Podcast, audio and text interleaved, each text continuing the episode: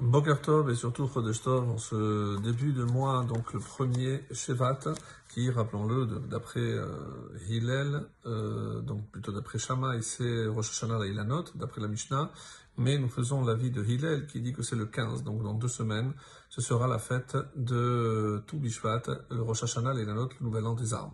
Nous, on va commencer aussi, donc on va être un début, c'est le début du chapitre 7, le chapitre Zayin de Kohelet, où on va retrouver un petit peu sur le même ton que la fin du chapitre 6, Tov, qu'est-ce qui est bon pour l'homme Et euh, en tout cas, les deux premiers psukim sont des psukim très courants, très connus. Euh, je ne sais pas si tout le monde sait qu'ils sont tirés de Kohelet. En tout cas, c'est euh, deux mots, deux phrases très très connues, très usités, et vous allez tout de suite vous en rendre compte par vous-même. Donc il est dit Tov Shem Mishemen Tov. Alors ici les commentaires disent qu'est-ce que c'est Tov Shem? Il vaut mieux un nom? Non. Ici Tov, donc c'est la Shon Ketzara, disent les commentaires, c'est pour dire évidemment qu'il s'agit ici de Shem Tov. Mieux vaut, donc c'est comme ça qu'il faut traduire, mieux vaut renom, donc un bon nom, Mishemen Tov, qu'une huile parfumée. Veyom Hamavet est le jour de la mort, Miyom Hivalido, que le jour de sa naissance. Alors évidemment, de quoi il s'agit ici C'est d'un tzaddik, donc quelqu'un qui a un renom, et pour lui, il est clair que lorsqu'il est arrivé dans ce monde, donc peut-être qu'il avait aussi le renom parce que c'est le nom de sa famille, mais lui-même n'avait aucun mérite. Au moment où il va quitter ce monde, donc c'est son mérite à lui. Et c'est ce qu'il veut dire ici, le jour de sa mort, ça ne veut pas dire qu'il vaut mieux mourir que vivre, certainement pas, mais le jour de sa mort, c'est-à-dire, c'est comme ça qu'il faut le comprendre, autrement dit, il est parti en laissant un bon, euh, une bonne renommée, un bon renom, et mieux que lorsqu'il est arrivé, c'est vrai que lorsqu'il y a une naissance, on se réjouit, mais on ne sait pas ce que deviendra ce petit bébé. Donc même si euh, il naît dans une famille illustre, mais on ne sait pas ce que lui va devenir. Quand il quitte ce monde et qu'on se retourne et on voit le chemin parcouru, là, il est clair que c'est ce que le texte veut dire, qu'il a laissé un, bon renom et que c'est mieux le jour où il a quitté que le jour où il est arrivé. Le deuxième verset, Tov la lechet el bet evel, donc c'est un petit peu dans le, dans le même registre, mieux vaut aller les bêtes Evel à une maison de deuil, milechet el bet mishte, que d'aller caler à une maison où euh, on festoie, c'est-à-dire une maison de festin. Pourquoi? Ba asher kol adam, parce que c'est la fin de tout homme, donc la mort, parce qu'on est dans une maison de deuil. Ve'achai yiten el libo. Cette phrase, donc, qui nécessite qu'on s'y attarde. Pourquoi Ve'achai est le vivant, yiten, il placera el libo dans son cœur, ou le vivant soumettra à son cœur. Qu'est-ce qu'il va soumettre?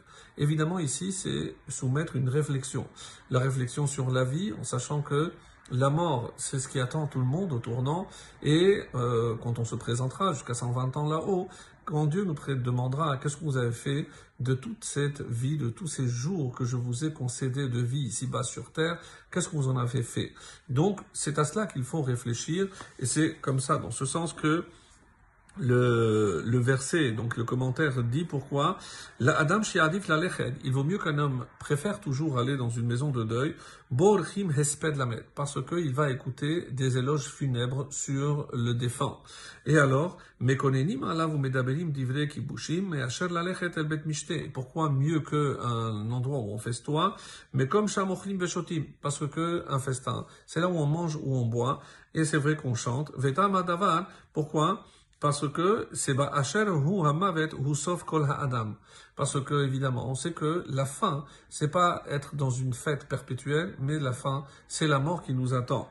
Et c'est ce qu'il dit ici, la libo, shegam sofo lamut, que lui-même, c'est ce qui, le sort qui, l'attend, ve'az lotikba Mais le but, c'est évidemment qu'il ne s'enorgueillisse pas, ve'lo yarbe havalim et qu'il ne consacre pas tous ses efforts à des choses vaines, à des vanités. C'était ça le sens que l'on donne ici d'après les commentaires réfléchir au sens de la vie.